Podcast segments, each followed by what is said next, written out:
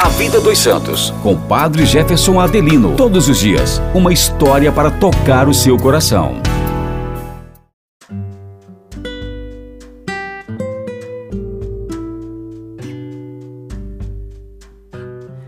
Olá, meus irmãos e irmãs, mais uma vez estamos juntos para conhecermos a história de uma grande santa, Santa Isabel da Hungria.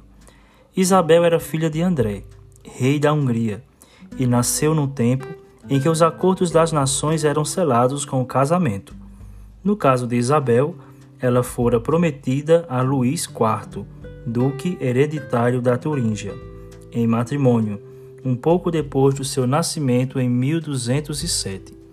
Santa Isabel foi morar na corte do futuro esposo e lá começou a sofrer veladas perseguições por parte da sogra, que, invejando o amor do filho para com a santa, passou a caluniá-la como esbanjadora, já que tinha grande caridade para com os pobres.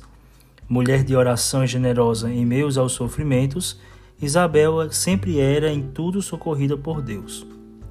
Quando já casada e com três filhos, perdeu o marido numa guerra e foi expulsa da corte pelo tio do seu falecido esposo, agora encarregado da regência.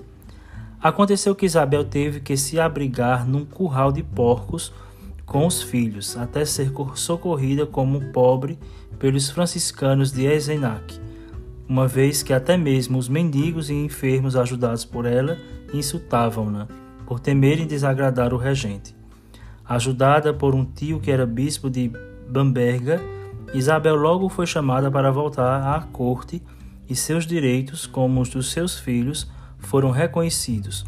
Isso porque os companheiros de cruzada do falecido rei tinham voltado com a missão de dar proteção a Isabel, pois nisso consistiu o último pedido de Luís IV. Santa Isabel não quis retornar para a Hungria. Renunciou aos títulos, além de entrar na Ordem Terceira de São Francisco. Fundou um convento de franciscanas em 1229 e pôs-se a servir os doentes e enfermos até morrer em 1231, com apenas 24 anos, num hospital construído com seus bens. Santa Isabel da Hungria, rogai por nós. Amanhã voltamos com mais uma história para tocar o nosso coração. Até lá!